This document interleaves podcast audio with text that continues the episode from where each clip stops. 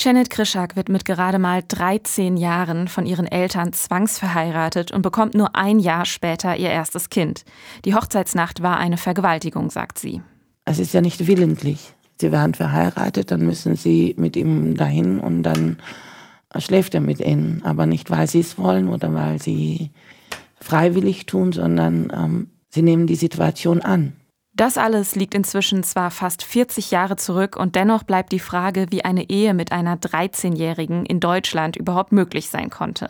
Ich meine, das deutsche Standesamt weiß ja nichts davon, wenn man privat sowas macht. Das passiert ja. Man, ich sag mal so, es ist ja nicht öffentlich. Die Öffentlichkeit bekommt ja nichts mit. Janet Krischak stammt aus einer türkischen Familie. Das, was sie erlebt hat, erleben leider immer wieder Frauen, meist aus dem Nahen und Mittleren Osten.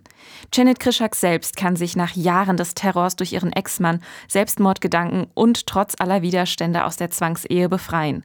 Heute reflektiert sie über das Erlebte. Meine einzige Schuld war, dass ich eine Frau bin in dieser Gesellschaft. Sonst nichts.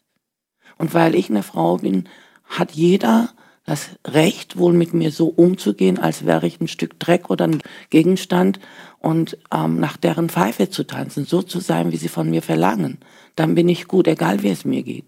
Ob ich leide, ob ich traurig bin, ob ich, das geht, also das interessiert keinen Menschen. Frauen, die in einer ähnlichen Situation sind, wie sie es damals war, will sie Mut machen. Sie sollen sich trauen, ähm, das zu sein, was sie sind. Es gibt nichts, wovor sie Angst haben müssen. Es gibt nichts, wovor wir Angst haben müssen.